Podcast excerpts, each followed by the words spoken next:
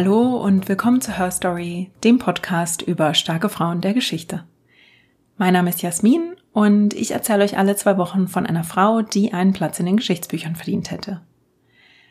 Heute sind wir bei Episode 7 und diese Episode ist der zweite Teil der Sonderfolge mit Historia Universalis. Ich hatte die drei ja schon in Episode 6 zu Gast und habe ihnen von La Voisin und von der Giftaffäre am französischen Hof des Sonnenkönigs erzählt. Und jetzt revanchieren sich Elias, Carol und Olli von Historia Universalis mit einer Geschichte. Das heißt, ich kann mich zurücklehnen und mich heute gemeinsam mit euch unterhalten lassen, während Elias uns mit einer besonderen Britin bekannt macht. Er erzählt uns von Gertrude Bell, die zur reisenden Archäologin und politischen Beraterin wird. Bell verliebt sich in den Orient und wird dort eine so bedeutende Rolle spielen, dass sie heute auch als Mutter des Irak bezeichnet wird. Und wie sie sich diesen Ruf erarbeitet, das erfahren wir jetzt. Viel Spaß. Herzlich willkommen zu Historia Universalis, dem Geschichtspodcast. Heute mit einer ganz besonderen Folge oder wieder einer besonderen Folge. Ihr durftet ja schon einmal hier an dieser Stelle von Her Story hören, von Jasmin. Hallo Jasmin. Hallo. Sie ist nämlich heute wieder Gast hier. Die Folge werde ich vortragen. Aber wir sind nicht alleine. Wir sind nämlich auch hier mit Carol. Ja, hallo. Und Olli. Moin. Schön, dass ihr da seid. ja, wir haben ja schon in einer Folge etwas von Jasmin hören dürfen. Was hat sie uns denn erzählt, Carol? Weißt du das noch? Ja, sie erzählte uns sehr, sehr spannend und ähm, sehr komplex und hinterhältig, also nicht, nicht Jasmin, sondern die Geschichte von der Giftaffäre im Jahre 1675 oder ab dem Jahre 1675. Eine sehr spannende Geschichte, die ich unbedingt äh, höre, äh, empfehle nochmal nachzuhören, solltet ihr das noch nicht getan haben. Und ich vermute aber, dass wir uns, lieber Elias, nicht nach Frankreich begeben werden dieses Mal, oder? Hm, auch. Oh. Jetzt spannt uns aber auf die Folter. Ja, heute sind wir in der Welt zu Hause, in der großen, weiten Welt. Es gibt kaum einen Kontinent, den wir nicht besuchen werden. Oh. Wobei der Kern doch auf einer Weltregion liegen wird, die äh, vielleicht, wenn ich hier jetzt anfange zu reden, äh, zu erahnen ist. Das du sehr schön gesagt. Wir sind heute in der Welt zu Hause. Das gefällt mir. Ja. Zur Einleitung meines Themas würde ich aber ganz gern ein äh, Zitat darbringen von Sheikh, äh, Sheikh Fahad Bey. She's only a woman, but yallah, she's a mighty and valiant one. If the women of the English are like her, the men must be like lions in strength and valor. Um diese Person, die hier mit diesen Worten beschrieben wird, wird es heute gehen aber am, eigentlich wurde sie als kleines rothaariges Mädchen am 14. Juli 1868 im Nordosten von England geboren. Es sollte noch nicht so viel auf die spätere Rolle von ihr hindeuten. Ihr Vater war Sir Hugh Bell und das war einer der reichsten und erfolgreichsten Männer Englands zu dieser Zeit. Er war Miteigentümer der in Northumbria ansässigen Firma Bell Brothers, die zu dieser Zeit etwa ein Drittel des Eisenbedarfs der gesamten Insel deckten. Das ist äh, in der industriellen Zeit ganz schön viel. Schon ordentlich, ja. Ja. Gleichzeitig war Herr Bell aber auch ein sehr gebildeter Mann. Er hatte in Frankreich, ne, Frankreich und Deutschland ja. studiert und hatte für die damalige Verhältnisse auch recht liberale Ansichten. Wie weit es mit der Liberalität geht, werden wir noch mitbekommen. Und er stand auch mit den führenden Wissenschaftlern seiner Zeit in Kontakt. Charles Darwin, Thomas Huxley.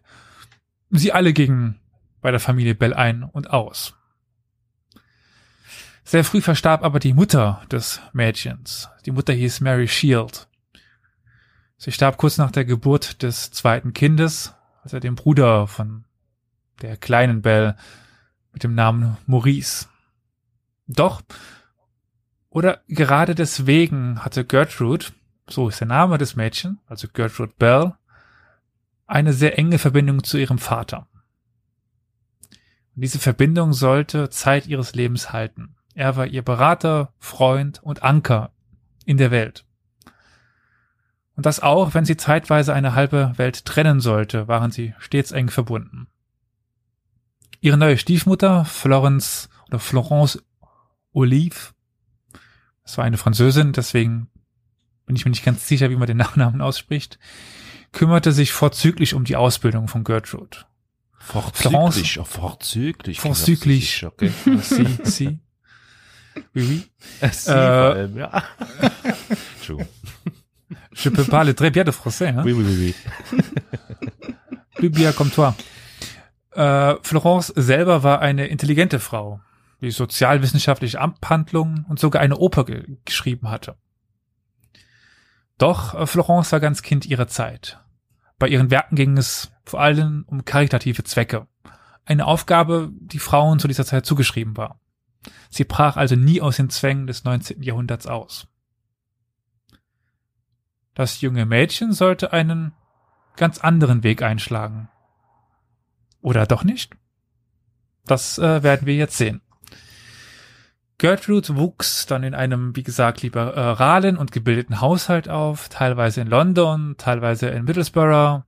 Und ja, in Middlesbrough war auch das Haus ihrer Familie. Es war umgeben von einem großen Garten voller Pflanzen.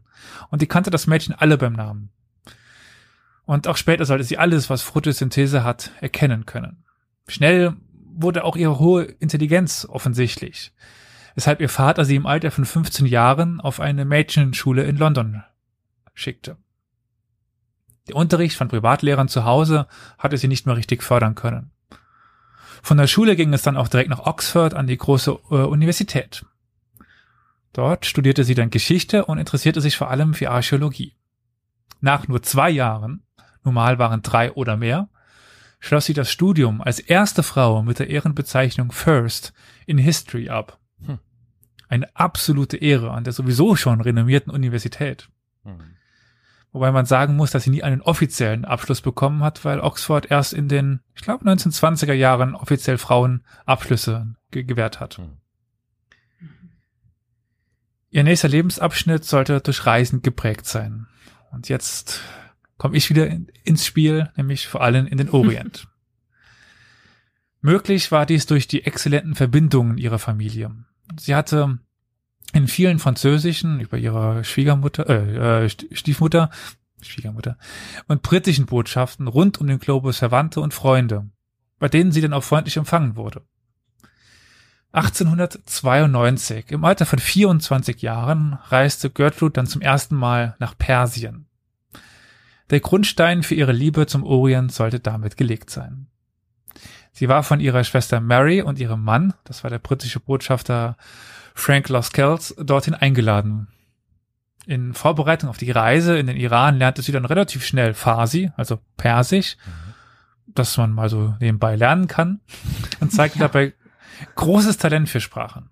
Sie sollte bald auch Arabisch, Deutsch, Französisch und wie es dann heißt, ausreichend Hindi und Japanisch sprechen können.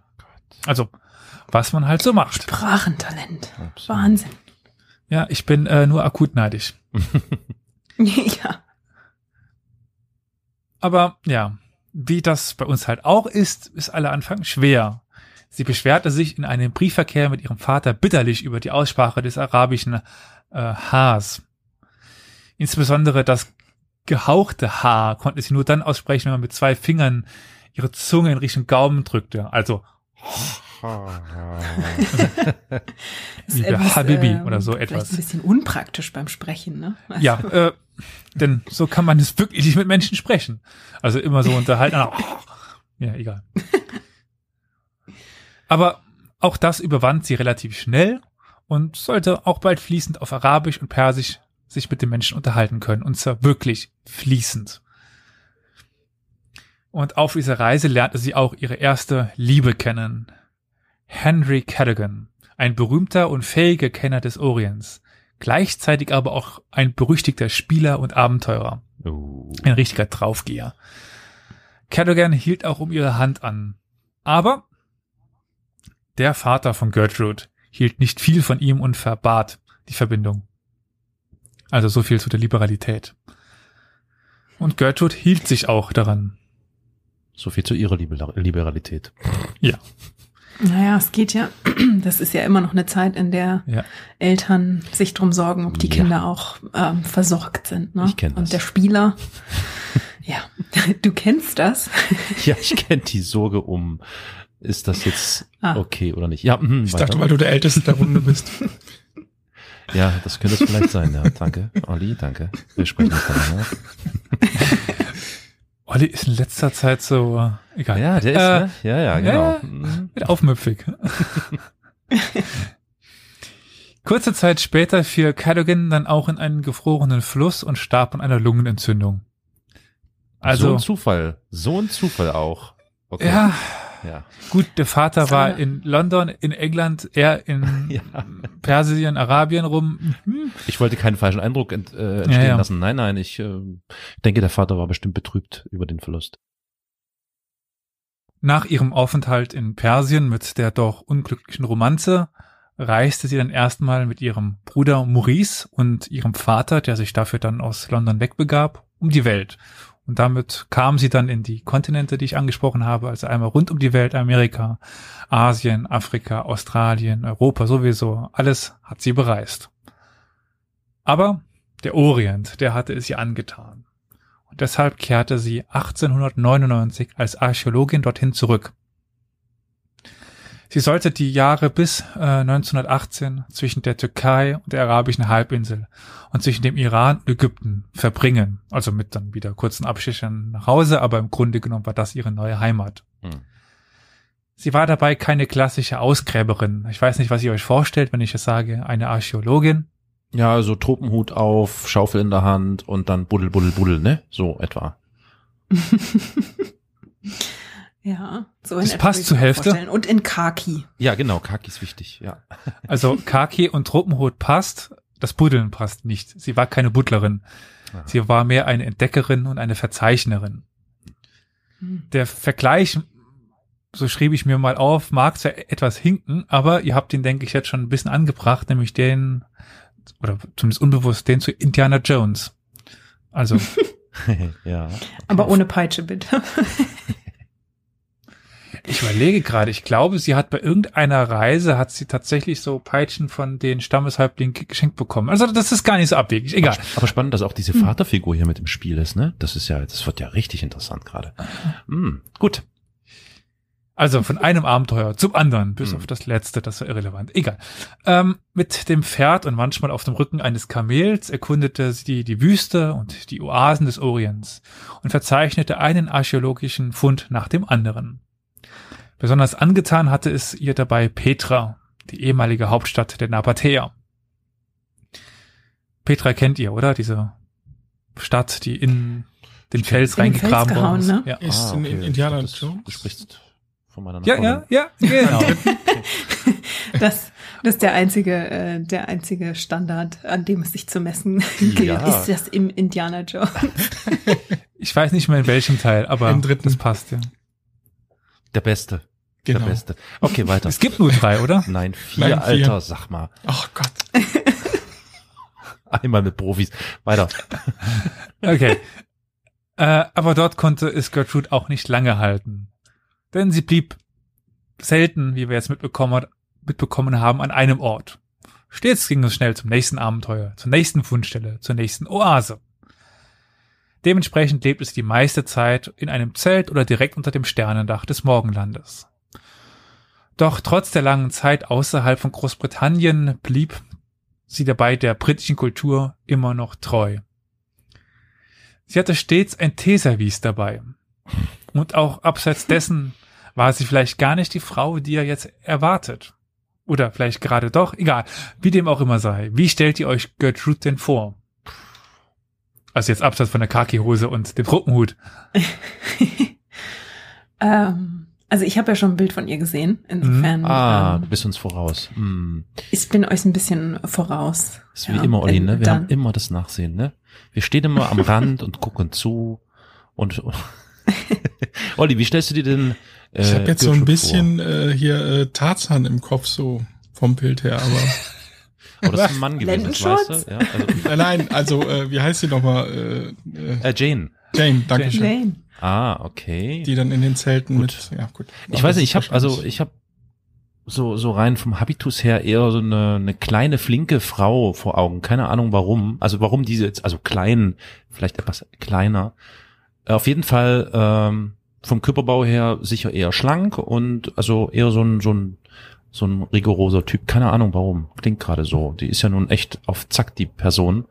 Und Oh ja. Äh, ich, es ist jetzt blöd. Es ist, weil man man gerade gehen alle Klischeeschubladen auf und so und man versucht das jetzt schon mit Körperbau und Ähnlichen zu verbinden. Aber ja, eher klein, schmal und schnell. Also wenn es dich beruhigt, die Klischeeschubladen mache ich auch auf. Also alles Hm, gut. Okay. Also ich, ähm, ich glaube, Klischee oder, oder nicht Klischee, also ähm, auch schon bevor ich das Foto von ihr gesehen habe, ähm, wenn man hört, dass sie oder wenn man liest, dass sie zu Pferd und zu Kamel unterwegs ist Hm. und eben ähm, in, in solcher Hitze reist, ich glaube, da ist man natürlich schon ein bisschen fitter Ja. ähm, als jetzt jemand, der ganz gemütlich irgendwo auf, auf Tour geht. Ja. Ähm, und ähm, das ist, glaube ich, damals auch so ein, so ein Schlag Frau. Also sie ist ja nicht die einzige, die, die Mhm. in dieser, in dieser Zeit reist. Es gibt ja auch Frauen wie Mary Kingsley, die sind auch so, ähm, ja, Forsch äh, also Entdeckungsreisende, Forschungsreisende, wie auch immer man das, das nennen möchte. Und ähm, die sind, glaube ich, alle so ein, so ein ähnlicher Schlagfrau. Also tatsächlich auch so so, so anpackend und freiheitsliebend vor allem. Also ich glaube, das, das ist, glaube ich, das, das wichtigste, äh, die wichtigste Beschreibung für diese Frauen. Die sind sehr freiheitsliebend. Hm, das, ja, das, das unbedingt, ja. Also schon zu dieser Zeit einfach so allein durch die Welt zu reisen, das ist schon wirklich Da gehört schon Mut mit dazu. absolut, ja. absolut. Da- Ich denke Vor allem im gerade, Orient. ja, ja, ja, genau. Ich denke da auch gerade an eine Folge, die wir gemacht haben, beziehungsweise meine ähm, verehrte Angetraute, die über Alma Karlin referiert hat. Auch sehr taffe Frau, die äh, den, den Orient bereist hat und so. Also sehr interessant.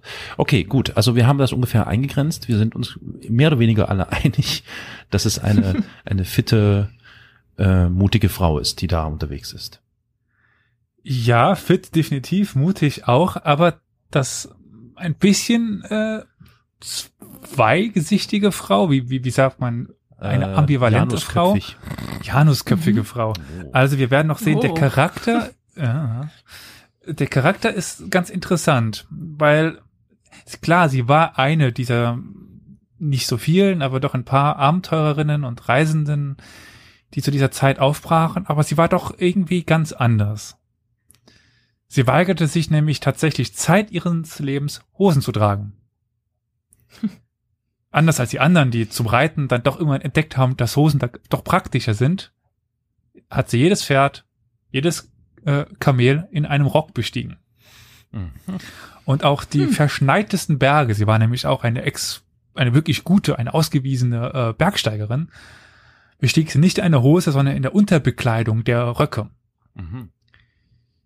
Ja, aber sie war sehr erfolgreich da drin. Also, ja, kann man es hier, denke ich, äh, gar nicht da absprechen. Und sie suchte Dass auch. ihr das nicht unbequem geworden ist. Also das ist ja im, im Weg, wenn man einen Berg hochkraxelt, würde ich mal sagen. Aber gut. Oder auch Ja. wenn man aufs Pferd steigt. Aber, Ja. Ja. Ihr hattet auch den Aspekt der Freiheit angesprochen. Also finanzielle Freiheit hat sie, gut, sie, sie hatte sie durch ihren Vater, aber sie hat sie nicht in dem Sinne der Unabhängigkeit gesucht. Also sie äh, wurde stets von ihrem Vater finanziert und war auch immer in, in seiner, mh, ja, wie, wie, wie sagt man, in sein, ja, irgendwie, also in seinem Rahmen drin, in, sein, in seinem Umfeld. Mhm. Also sie hatte Zeit ihres Lebens eigentlich nie eigenes Geld. Und äh, ja. Dann jetzt mit der Schublade, der Klischeeschublade noch so ein bisschen bedienen. Sie ließ sich auch mehrfach im Jahr von ihrer Schwiegermutter die neuesten Modekataloge aus England zusenden. In den Briefen mit ihren Freundinnen und Schwestern schwärmte sie immer wieder davon, welche schöne Kleider sie gekauft habe. Und das nicht nur als, jetzt sage ich mal, klischeebehafte 20- oder 30-Jährige, sondern auch noch in etwas höheren Alter, als sie dann auch in politischen Kreisen unterwegs war. Ja. Und ich hatte schon die, äh, das Teservice angesprochen. Mhm. Es waren kristallene Gläser, drunter ging nicht. Hm. Und das, äh, es, das Essgeschirr bestand meist aus Porzellan. Hm. Also jetzt so von dem Auftreten und rein Hm. äußerlich eine typische British Lady dieser Hm. Zeit, würde ich sagen. Mhm. Mhm. Mhm. Doch nach dem feinen Frühstück schwang sie sich dann auf ihr Pferd oder Kamel und ritt zehn Stunden bis zur puren Erschöpfung mit den Beduinen, die ihr und auch deswegen große Achtung entgegenbrachte. und unterhielt sich mit ihnen und lebte dann doch in der kargen, ja, Realität der Wüste. Also irgendwie, ich finde, das eigentlich passt das nicht ganz so zusammen, aber irgendwie vereint sie diese beiden Bilder. Hm. Mit, das ist ein interessanter Kontrast, ne? Ja, definitiv. Immer mit dabei war ihre Kodak-Kamera, mit der sie über sieben Millionen Fotos gemacht hat. Und sieben diese, Millionen? Ja. Pff. Wann hat ja. die denn noch was anderes gemacht, als, als auf den Auslöser zu drücken? Wahnsinn. In 18 Jahren und danach wahrscheinlich auch. Das ist schon äh, Zeit. Und diese Fotos dienen auch heute noch vielen Archäologen als äh, ja, Gradmesser des ursprünglichen Zustandes. Und viele Grabstellen werden auch anhand dessen eingeschätzt und äh, naja, sie sind einfach daher unermesslich wertvoll, weil man noch ganz vieles in einem Zustand erkennt, bevor irgendwas zerstört worden ist oder verloren, äh, äh, verloren gegangen ist.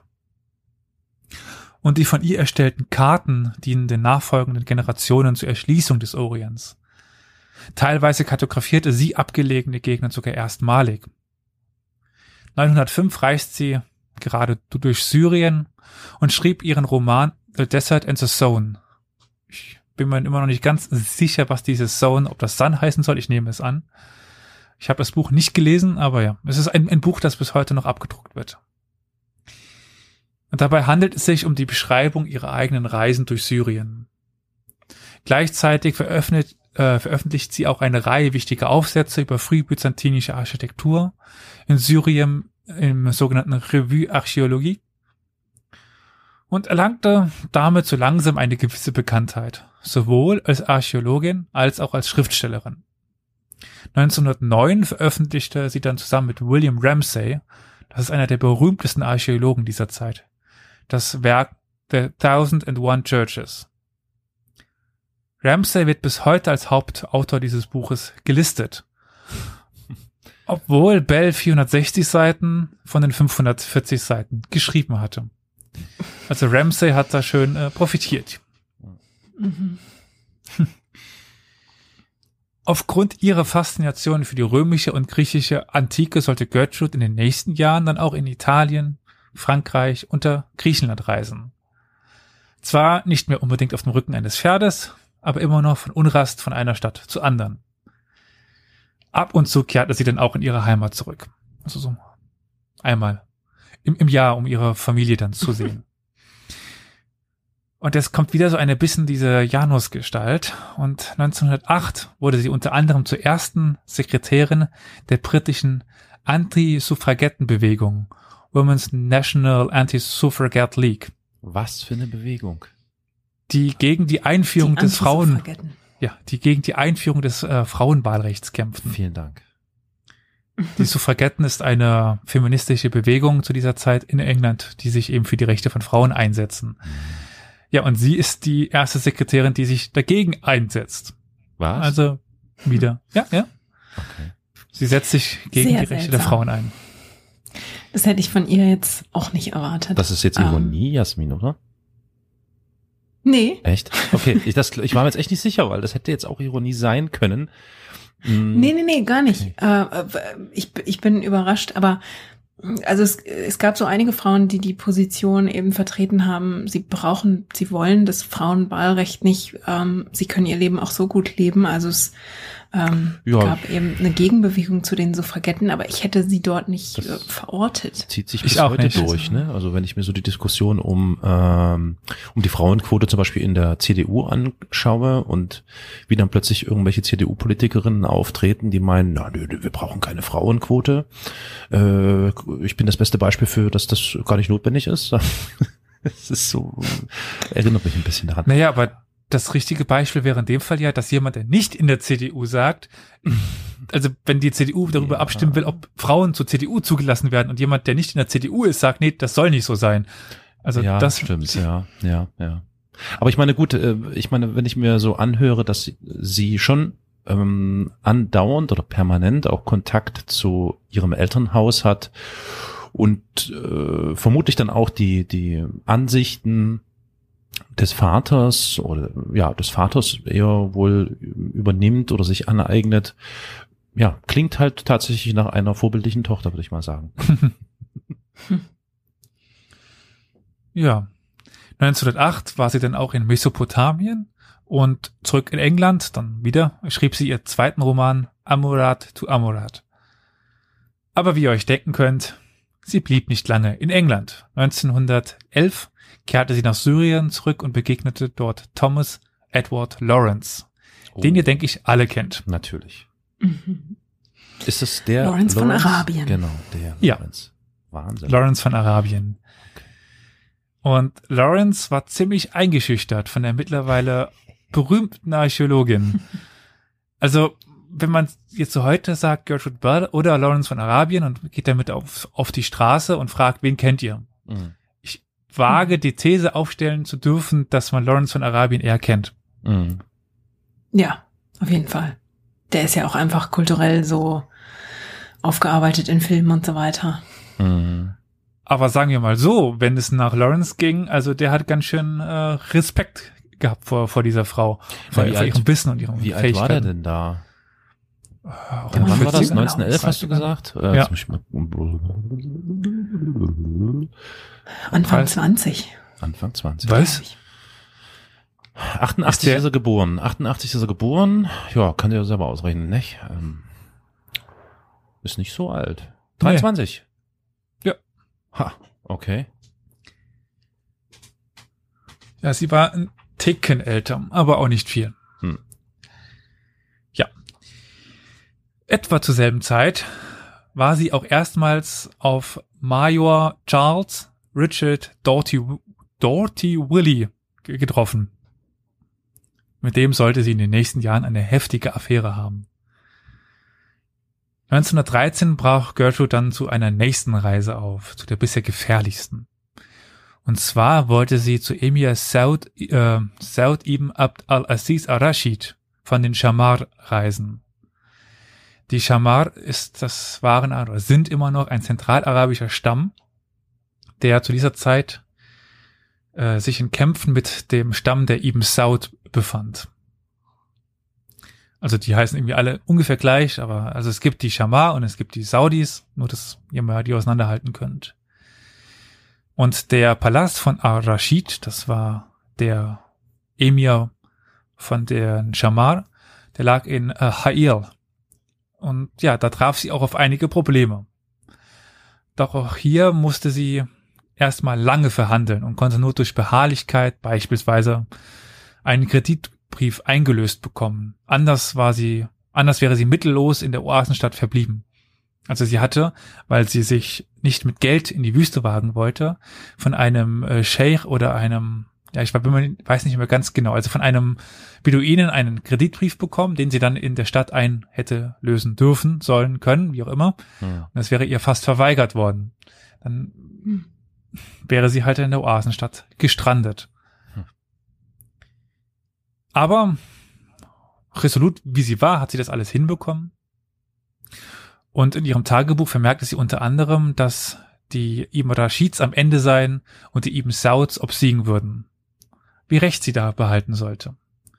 Also zu dieser Zeit müsst ihr euch das, was heute Saudi-Arabien vorst- äh, heißt, vorstellen, dass es da drei konkurrierende Machtzentren gibt. Es gibt eben die Rashids mit, den, mit dem Stamm der Shamar im ja, Norden.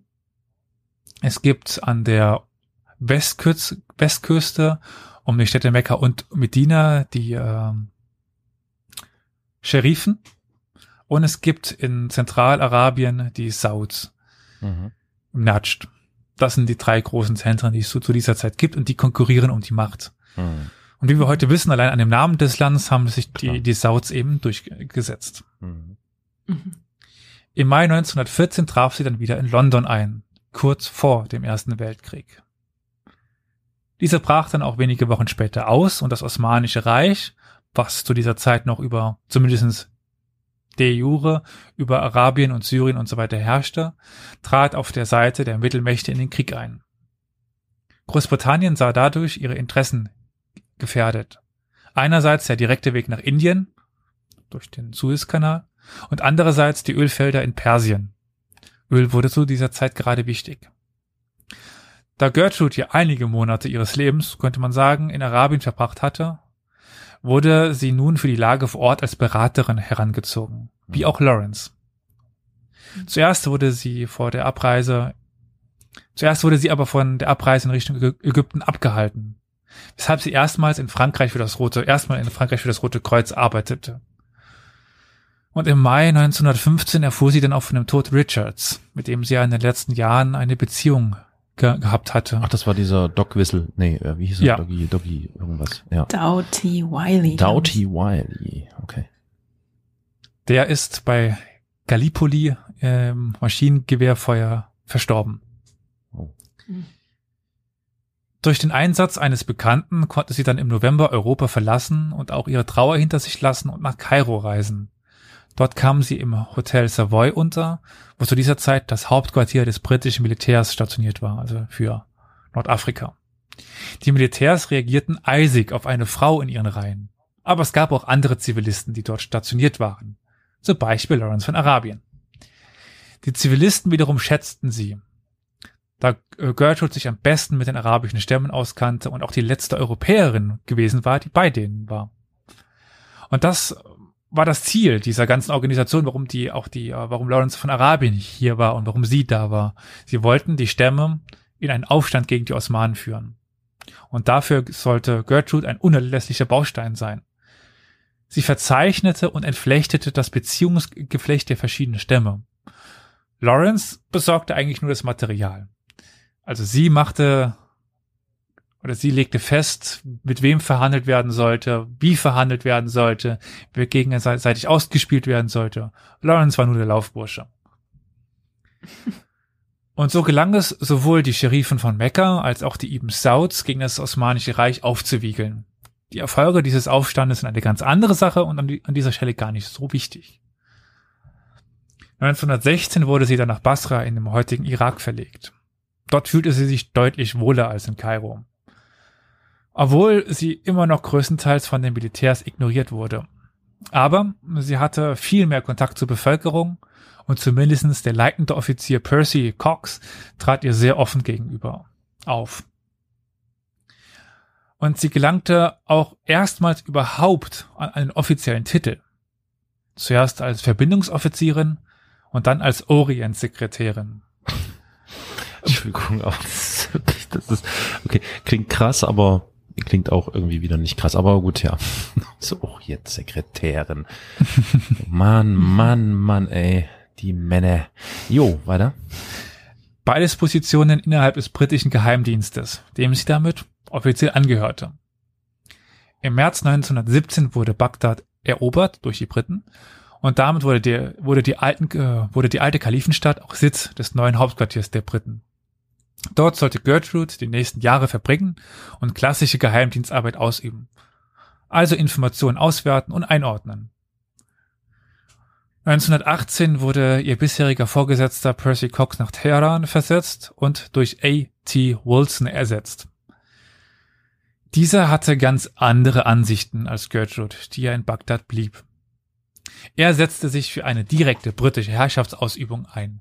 Also kurz gesagt, die Eroberung der britischen Länder, äh, der britischen, der arabischen Länder durch die Briten. Gertrude hingegen vertrat die Ansicht, dass die arabische Nationalbewegung zu stark sei und man deswegen eigene arabische Königreiche ja unter britischer Kontrolle bräuchte. Darüber zerstritten sich Gertrude und Wilson. Und wenn Gertrude auch schon bald recht bekommen sollte. 1920 kam es nämlich zu den ersten blutigen Aufständen in Mesopotamien, die aber niedergeschlagen wurden. Doch Wilsons Amtszeit endete und Cox kehrte als Hochkommissar zurück, der sofort den Kurs änderte und Rahmen und den Rahmen eines irakischen Königreiches absteckte. Und noch andere Königreiche, aber ja. Und für die Grenzziehung war vor allem, wer zuständig? Gertrude Bell. Dame zu so etwas wie die, wie da wird sie auch gerne betitelt, die Mutter des Iraks wurde. Hm. In vielen einzelnen Gesprächen mit den verschiedenen Stämmen steckte sie die Grenzen ab und wie wir sie noch heute ungefähr kennen. Also sie reiste zu einem Stamm, fragte, was ist euer Ge- Gebiet, dann zum anderen, was ist euer Ge Gebiet und so weiter und so fort. Sorry, ich muss da mal nachhaken. Ähm, Ja. Äh, Also wenn mich mein, mein, mein Bild nicht täuscht von der Situation in der Lage der damaligen Zeit, Mhm. stelle ich mir das doch etwas komplizierter vor, als Frau durch diese äh, Regionen zu reisen und vor allem zu Stämmen und Stammes ähm, äh, ja, Führern, möchte ich sagen, oder Chefs äh, äh, einfach hinzugehen, sich hinzusetzen. Ich gehe mal davon aus, die haben die, haben die die ernst genommen? Hat Ja. das funktioniert? Wie geht Ja. das denn? Sie war, Ich glaube, weil sie auch die Sprache gesprochen hat, ne? Unter anderem. sie war berühmt. Sie war berühmt. Das war's also. Die, die Leute kannten sie. Hm. Sie war angesehen. Hm. Sie hatte die Menschen durch ihre Taten, durch ihr Handeln, durch ihre Zielstrebigkeit, durch ihr Wesen, hatte sie die Menschen überzeugt. Und auch durch die Sprache. Also Hm. es, ich meine, stell dir mal vor, du würdest damals irgendwo in der Oase wohnen und es kommt so eine komische weiße Frau auf dich zu, ja. die du bisher nur irgendwie aus der Ferne gesehen hast und irgendwie als Eroberer auftreten und sie spricht plötzlich fließend in deinem Akzent, in deinem Dialekt mit dir. Hm. Also die konnte nicht nur Arabisch, die konnte noch die äh, lokalen Dia Dialekte konnte sie sprechen. Sie Hm. kannte die Geflogenheiten, die äh, kulturellen Eigenschaften. Das hat ihr einfach extrem geholfen. Hm. Sehr spannend. Und wir sind ja auch immer noch in einer Zeit, in der Großbritannien sich immer noch als Empire betrachtet. Ne? Also es gibt ja noch eine starke, ein starkes koloniales Selbstbewusstsein und da kommt Ja. jetzt eine Frau, die sich die Mühe macht, die Sprache zu lernen, Hm. die ähm, die Gepflogenheiten zu lernen und die Stämme auch danach zu fragen, mit welchen Stämmen seid ihr, ähm, ja, auf, äh, habt ihr ein gutes Verhältnis äh, und mit welchem Stamm habt ihr Probleme und wo ist euer Territorium, wo hakt's? Also das ist, Hm. glaube ich, ich kann mir vorstellen, dass das eine sehr ungewöhnliche Art ist, ähm, wie Briten im Ausland auftreten. Mhm. Nichtsdestotrotz ist sie natürlich trotzdem noch ein bisschen in Rädchen, ein Rädchen in diesem kolonialen Selbstverständnis. Ne? Also Mhm. du hast ja gesagt, sie, sie ist trotzdem der Meinung, man braucht arabische Staaten unter britischer Kontrolle. Also Mhm. mich, ich finde es immer wieder spannend, mit welchem Selbstverständnis man Ja. in andere Teile der Welt ähm, marschiert und sagt so, wir sind jetzt hier, ihr habt doch nur auf uns gewartet. Ähm, wir wissen, wie das mit Regierung und Staatenbildung wirklich geht. Mhm. Aber trotzdem glaube ich, dass nach dem, was du erzählst, ihr Ansatz ähm, dann doch ähm, schon ein sehr anderer ist und wahrscheinlich ihr deswegen auch ähm, Respekt und, und Ansehen Hm. äh, von den Einheimischen einbringt. Auf sie ging es übrigens auch zurück, dass der Sohn des Scherifen äh, Hussein ibn Ali Faisal zum König eingesetzt worden ist in, im Irak. Da vielleicht ein ganz kurzer Querverweis auf unsere Folge zum Nahostkonflikt, da habe ich das auch schon ein bisschen aufgezeigt, was quasi auf der anderen Seite passiert. Also in Syrien, in Jordanien, in ja, Israel, Palästina, ist ja auch die, die Zeit des äh, Sykes-Picot-Abkommen und so weiter. Und die Briten und die Franzosen hatten sich eigentlich in die unglückliche Situation gebracht, dass sie sowohl den Juden, den Arabern und sich selbst die Länder ver versprochen haben. und jetzt mussten sie nach dem Krieg damit irgendwie, irgendwie klarkommen. Und das ist eben ein, eine Möglichkeit, dass sie jetzt den Scherifen irgendwie versuchen, gütig zuzustimmen, dass sein Sohn eben als Faisal König im Irak wird. Aber Hm. ja. Okay. Und da möchte ich mal ein Beispiel aus ihrem Tagebuch vorlesen. 5. Dezember. Wir haben in den letzten zehn Tagen über fünf Zoll Regen gehabt und noch nie in meiner Zeit, in meiner ganzen Zeit in Bagdad habe ich so einen Schlamm ge- gesehen. Ich hatte einen guten Morgen im Büro, wo ich damit beschäftigt war, die südliche Westgrenze des Iraks herauszufinden. Stopp. Wüstengrenze. Die südliche Wüstengrenze des... Was habe ich gesagt? Westgrenze. Ah, Die südliche Westgrenze. Ja. Ja, sehr gut. Die südliche Wüstengrenze des Iraks herauszufinden. Dabei hat mir ein Herr aus Hail geholfen. Und der liebe alte Fahad Beg, der Stammeshäuptling der Anissa, der Anissa. Der Glaube des Letzteren an mein Wissen über die Wüste lässt mich erröten. Als er von Herrn Cornwallis gebeten wurde, meine Stammesgrenzen, seine Stammesgrenzen zu definieren, sagte er nur, fragen Sie Ratun, sie weiß es. Um mir diesen Ruf der Allwissenheit zu erhalten, habe ich mich sorgfältig darum bemüht, von Fahad alle Brunnen zu erfahren, die von den Anisa beansprucht werden. Und von dem Mann aus Hail alle Brunnen, die von den Shamar beansprucht werden. Ich glaube, irgendwie ist es mir gelungen, daraus eine vernünftige Grenze abzuleiten.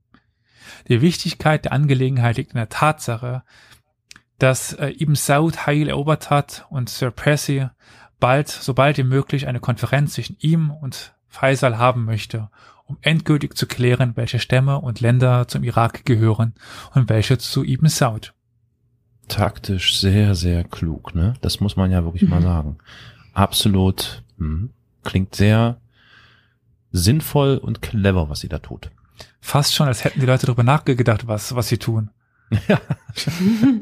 ja, wenn man so ins Detail geht und, und wirklich guckt, äh, wer beansprucht welche Brunnen mhm. und in welchem Gebiet die liegen, ja, dann komme ich wieder an den Punkt, wo ich denke, sie hat sich da einfach mit einer Sorgfalt, mit ja. einem Detail ja. drum bemüht.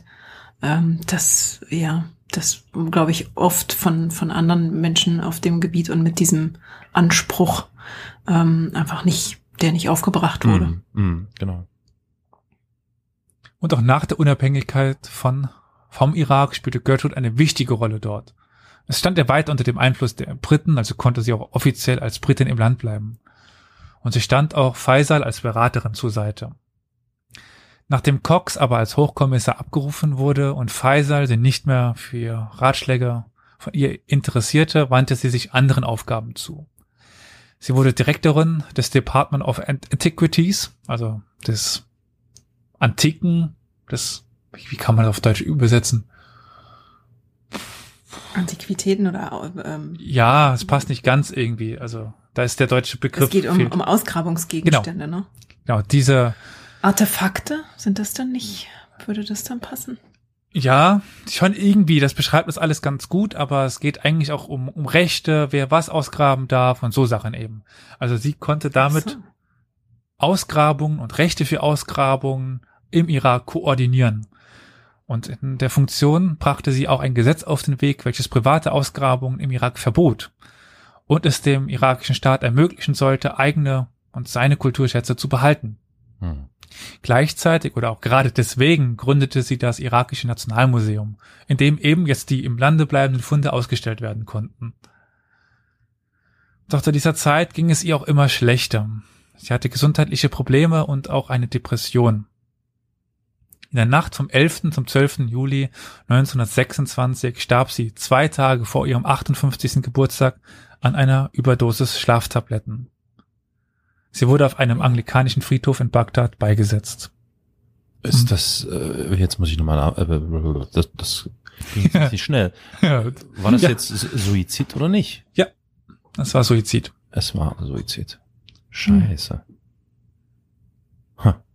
Okay. Das ist eigentlich, ja, ist ein, ein Ähnliches trauriges Ende. Ende. Mhm. Ja, vor allem für eine Frau, die so wahnsinnig viel erreicht hat. Ähm, also Depressionen sind natürlich immer, ja. platt gesagt, scheiße, aber ähm, ja, dann, also sie hat ja so wahnsinnig viel geleistet und dann so schnell in so einen Abgrund zu stürzen, ist natürlich doppelt tragisch, ne? Mhm. Also man weiß nicht genau, woher die Depression kam, was sie dazu bewegt hat und man weiß da leider zu wenig, um da wirklich Spekulationen anstellen zu können oder zu, zu dürfen.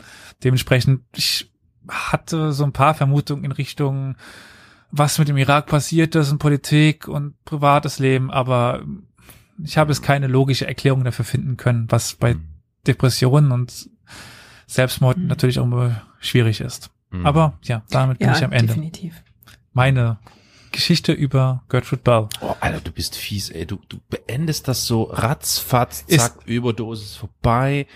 Es hat so geendet. Ja, ich weiß, aber es ja, ist jetzt so mit dem Vorschlaghammer. Ja, voll, ja, ne, voll der Kanne rein so. Aber ich meine, gut, dafür kann Elias ja nix. Mensch, krass. Ja. Das ist natürlich auch eine sehr faszinierende Figur. Also das muss ich mal sagen. Mhm. Äh, also ich sage jetzt mal so auf Anhieb, sehr ambivalent, Ja. sehr intelligent, Mhm. äh, strebsam ähm, und was sie nach dem, was du so erzählt hast, eben tatsächlich von allen anderen so ähm, ähm, ähm, abhebt, ist ihre Art und Weise mit der Situation dort vor Ort umzugehen. Das finde ich ja echt beeindruckend, dass sie eben tatsächlich versucht, möglichst kluge diplomatische Entscheidungen zu treffen, weniger auf diese wir sind hier die, die Chefsmasche zu spielen und das ist schon beeindruckend. Und vor allem äh, das Ganze auch noch im Einklang mit dieser, also ich sag mal mit diesem, Lo mit diesem Lokalkolorit, das da alles so mitspielt, ne? Also Gründung des irakischen Nationalmuseums etc. Mhm. Also diese Raubgrabungen, die damit nicht mehr ermöglicht waren durch ihre Initiative und all diese Dinge, das ist schon echt beeindruckend, sehr beeindruckend, diese Frau. Mhm. Ja, ich finde ja auch total faszinierend, diese ganzen verschiedenen Bereiche, in denen sie sich da bewegt, dass sie allein reist und äh, Mhm. quasi Reiseschriftstellerin ist, dass sie sich mit Ausgrabungen auseinandersetzt und da ja dann auch wirklich ähm, anscheinend so einiges an, an, an Wissen sich da aneignet und definitiv genug, um später da eben auch nochmal in diesem Department als, als Leiterin dort ähm, den Hut aufzuhaben und da Entscheidungen zu treffen und dann natürlich die politische Rolle. Also das finde ich total faszinierend, dass also gerade gerade diese Welt gilt ja als gilt ja auch als eine Welt, in der Frauen es nicht immer leicht haben, ne? in der Frauen nicht unbedingt sehr sichtbar sind. Also Mhm. dass sie eben in, bei Stammeshäuptlingen als, als selbstbewusste Frau da ins Zelt marschiert und mit denen Verhandlungen führt, ähm, das finde ich auch total spannend. Das muss auch ein ziemlicher Balanceakt gewesen sein, wie sie das, äh, wie sie das hinbekommen hat. Und klar wird ihr da die Sprache geholfen haben, aber ich glaube, da muss man auch ein, ein, ein schlaues und irgendwie einnehmendes Wesen haben, um da quasi ähm, Allianzen schmieden zu können. Ne? Also Mhm.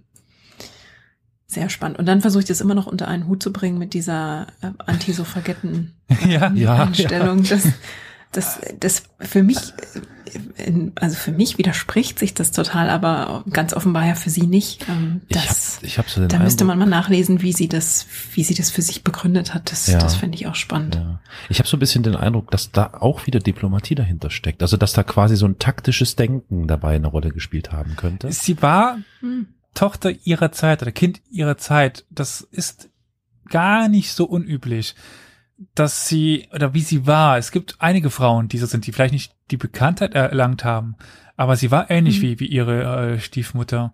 Also sie war, Aber eigentlich, ja, ja. sie ist nur ein bisschen aus den Grenzen ausgebrochen, finde finde ich, dass sie halt sich alleine rausgewagt hat, dass sie Mhm. äh, sich Gefahren ausgesetzt hat. Das ist der Ausbruch. Aber Mhm. ansonsten mit was, dass sie auch nie naja, eine und dass sie Ausgrabung unverheiratet bleibt, ne? Ja gut, das liegt vielleicht an den unglücklichen Liebschaften. Aber ja, Mhm. Hm. Naja, und äh, gesellschaftlich gesehen war das ja aber trotzdem damals schon auch noch erwünscht. ja. Und gerade, glaube ich, auch in der oberen britischen Gesellschaft, dass man heiratet und ähm, dann natürlich ein, automatisch ein ganz anderes Leben beginnt. Ne? Also Mhm. dann geht's eben als Hausfrau und Mutter, glaube ich, weiter und als Gastgeberin, aber nicht so sehr auf dem Rücken von Pferden und Kamelen in der Wüste. Insofern ähm, glaube ich, dass das schon irgendwie auch so ein bisschen so, so ein Widerspruch ist. Und genau deswegen hänge ich da an dieser Anti-Suffragetten-Geschichte so fest, weil ich mir denke, wenn man sowieso schon so ein selbstbestimmtes Leben führt und sich dieser Konvention der Hochzeit der Familie so ein Stück weit widersetzt, ähm, ist man dann nicht eigentlich auch, ähm, ist es dann nicht ein logischer Schritt zu sagen, Ja. ich möchte selbstbestimmt leben, ich möchte dafür nicht von der Gesellschaft verachtet werden, dass ich äh, Single bin sozusagen. Ich muss, ich musste Ähm. da automatisch, Jasmin, an deine Folge denken. Ah, ich glaube Folge zwei war es oder so ähm, über Elisabeth Seelbert, die Mutter des Mhm. Grundgesetzes, ähm, die ja auch da so in dieser Zeit schon ähm, so anfangs mitgemischt hat. Ne? Und ähm, Mhm.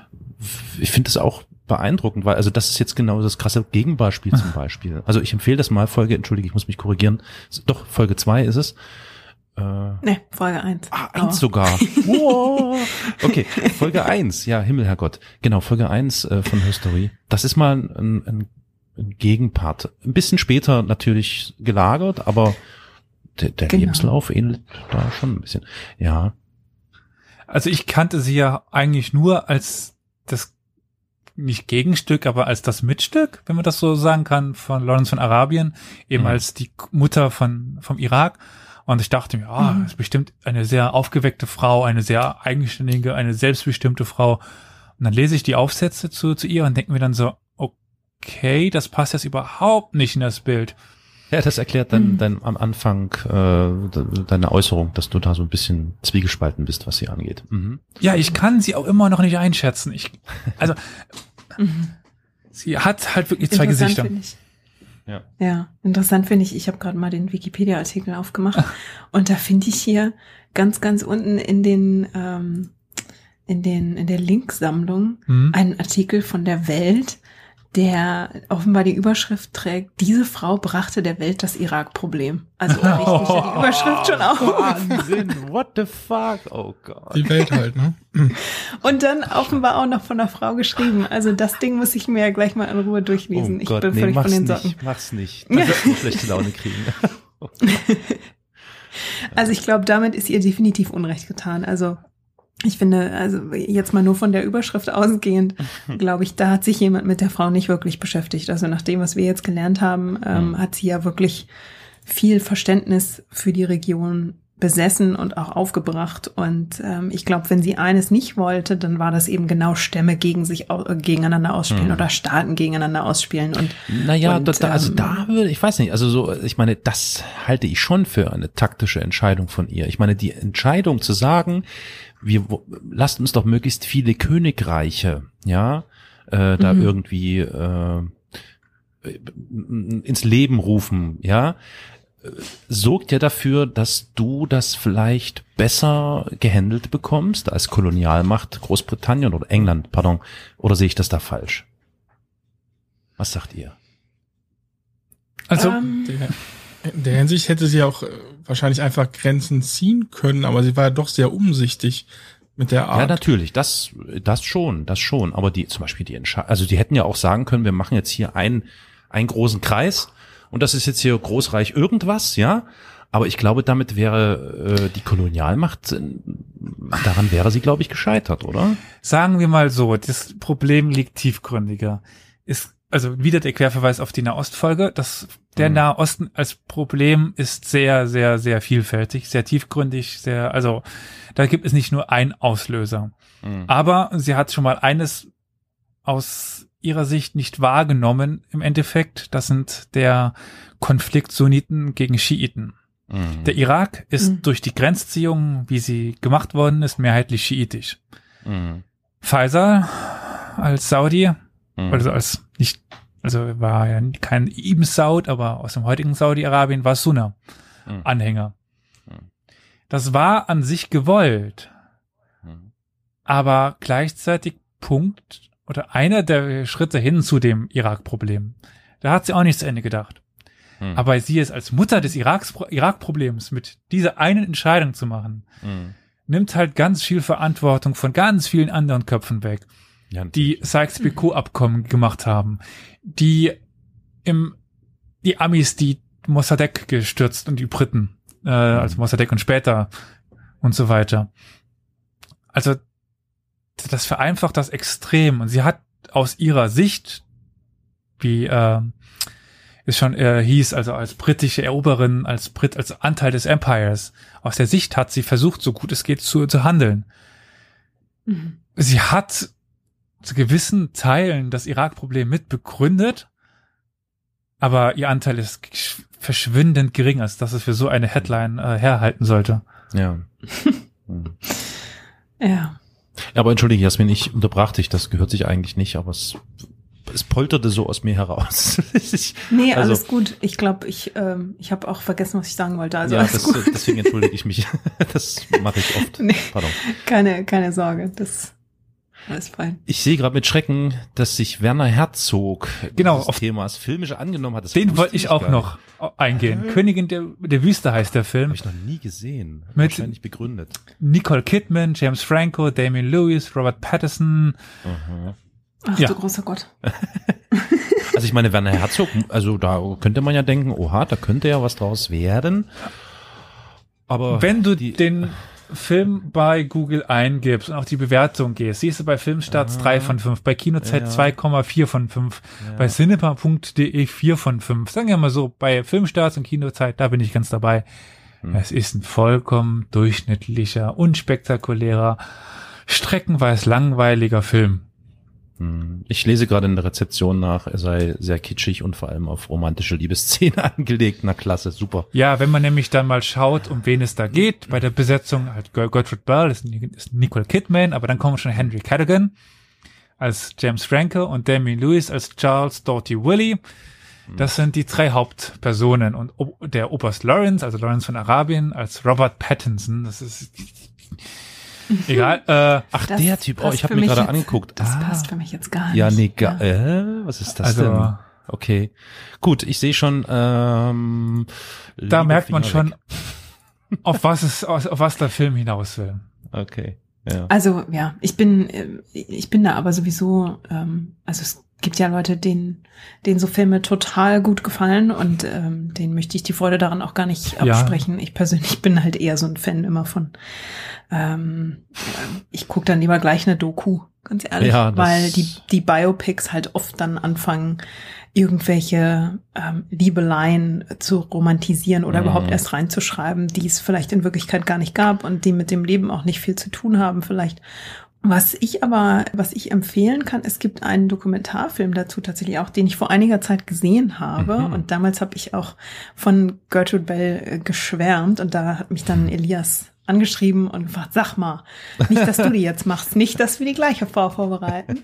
Ähm, wäre witzig gewesen. und dieser Film, genau, und dieser Film äh, nennt sich Letters from Baghdad, I think. Ah ja, ich äh, ich Glaube sehe ich. Da, ja. da werde ich auch aus Bagdad. Englisch. Äh, Genau. ORF und ähm, genau. Und der, da wird die Stimme von Gertrude Bell, die, das ist die Tilda Swinton, die Schauspielerin. Oh, ähm, die, wow. mag ich, die mag ich ja sehr gern. Natürlich, und klar. äh, die liest eben aus ihren Aufzeichnungen und aus ihren Briefen vor. Und da kriegt man auch noch mal einen schönen persönlichen Eindruck. Und äh, ich habe es ja ein, eingangs schon gesagt, bei mir ist es ja so, dass ich dann leider, äh, mein Hirn ist ja ein Sieb und ich ver vergesse innerhalb von wenigen Wochen dann wieder, womit ich mich noch äh, sehr tief beschäftigt habe. Insofern könnte ich den jetzt auch direkt noch mal gucken und würde da wieder Neues lernen oder noch mehr Neues lernen. Ähm, ich erinnere mich aber daran, dass ich den total toll fand, dass da wirklich sehr schöne Einblicke in ihre Aufzeichnungen dabei waren. Und da ging es auch so ein bisschen drum zum Schluss, dass sie eben tatsächlich von der Entwicklung in Arabien auch ein Stück weit ähm, Enttäuscht ja, enttäuscht ist. Also genau, die, sie setzt sich am Anfang, glaube ich, sehr stark für Faisal ein und findet, dass der eine sehr, sehr gute Wahl Ja. ist. Also du sagst ja, dass im Prinzip wird er auch aufgrund ähm, ihrer Fürsprache wird er ausgewählt. Und ähm, Faisal fängt sich dann aber, glaube ich, an, von ihr ähm, immer weiter wegzubewegen und auf sie nicht mehr so wirklich zu hören. Sie kommt, dringt da als Beraterin nicht mehr so durch. Und dann wird sie eben irgendwann in diese andere Position quasi abgedrängt und beschäftigt sich dann mit Ausgrabungen und, und Ausgrabungsrechten. Und das, ich könnte mir vorstellen, dass das vielleicht auch dazu beiträgt, warum Ja. sie am Ende des äh, ihres Lebens dann wirklich so ein bisschen enttäuscht und und ja eben auch ähm, ein Stück weit depressiv wird. Also ich fand das ein, ein, ein spann, eine spannende Doku, Mhm. die äh, könnte ich ähm, empfehlen. Tja, jetzt Ja. muss man sie nur noch finden, aber ich, okay, wir werden sie schon noch irgendwie ausgraben. Gut, ähm, äußerst spannend. Ich freue mich sehr, dass wir so ein spannendes Thema hatten. Dankeschön, Elias. Ja, gerne. Ja, das war eine tolle Frau. Ganz lieben Dank. Ja, danke. Und vor allem freue ich mich sehr, Jasmin, dass du auch an dieser Folge mitgewirkt hast und dabei warst. Das äh, finde ich äh, wunderbar.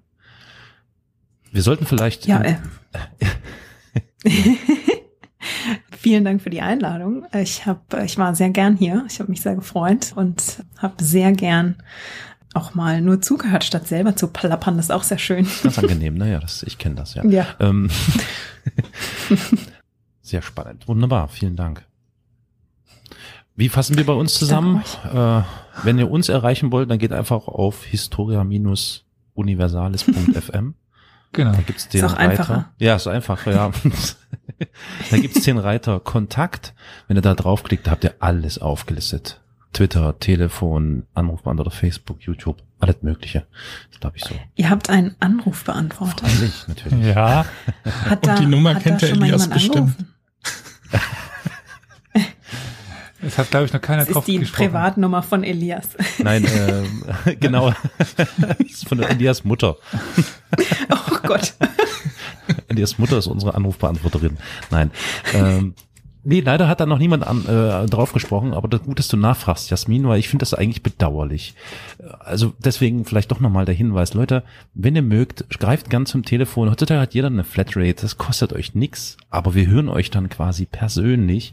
Ruft einfach die 0351 841 68620 an. Dann kommt eine kurze Ansage von uns und nach dem Signalton, wie es so schön heißt, hinterlasst ihr gerne eine Nachricht, Kritik, Lob, whatever. Und kurze Warnung, ähm, es kann unter Umständen sein, dass wir genau diese Nachricht, die ihr hinterlasst, vielleicht auch dann aufgreifen und in einer der nächsten Folgen mit abspielen. Wenn ihr das also möchtet, tut euch keinen Zwang an, ruft an. Es ist schon äh, bezeichnend, dass wir einen Anrufbeantworter haben, aber kein Instagram. Alte weiße Männer oder so? ja. Das hast du jetzt gesagt. Ich finde, ich, ich glaube, das, ähm, das könnte aber wieder im Kommen sein. Also ich meine, weißt du, wenn die Leute auf WhatsApp Sprachnachrichten verschicken, dann kann man doch auch auf einen Anrufbeantworter sprechen, oder? Also so weit weg ist es doch gar nicht, oder? Ja, nö, eigentlich nicht. Weiß ja. ich nicht. Naja, jeder wie er mag. Also wir haben Genau. da alle unsere unterschiedlichen Kanäle, auf denen wir uns wohlfühlen. So ist es, genau. Dann, ja, bleibt mir nicht mehr viel zu sagen, außer vielen Dank für eure Aufmerksamkeit und die der Zuhörerinnen und Zuhörer. Vielen Dank für die schöne Geschichte, die du uns, ähm, also Geschichte, die schöne Biografie, die du uns nahegebracht hast. Ähm, ich bin ja immer noch nicht über Frau Bell hinweg. Ja, dann auch ich bedanke mich bei dir, Jasmin, und bei dir, Elias, und bei dir, Olli. Schön, dass ihr alle da wart. Bleibt alle gesund, passt auf euch auf und ich freue mich, dass wir uns ähm, dann wahrscheinlich wieder zu dritt äh, hören werden. Und ich bin gespannt auf neue Folgen bei dir, Jasmin. Danke. Und äh, ich freue mich auf eure nächsten Folgen. So, das machen wir jetzt noch eine Stunde so weiter. Und dann Ich sage einfach Immer im Danke in die. Runde. genau. Okay, also dann. Bis bald. Ciao. Bis dann. Ciao. Tschö. Das war's mit Folge 7 von Her Story. Vielen Dank an euch fürs Zuhören und fürs Mitlachen. Noch einmal vielen Dank an Elias, Carol und Olli für diese spannende Biografie von Gertrude Bell und für die schöne gemeinsame Aufnahme. Wir hatten Spaß zusammen, das habt ihr sicher gemerkt und ich hoffe, euch ging's beim Zuhören genauso. Wenn ihr mehr von den dreien hören wollt, dann sucht im Podcatcher einfach nach Historia Universalis. Und wenn ihr mir Feedback oder Kommentare da lassen wollt, dann bewertet den Podcast doch gerne auf Apple Podcasts. Ich freue mich wirklich jedes Mal, wenn eine oder einer von euch dort eine Bewertung da lässt.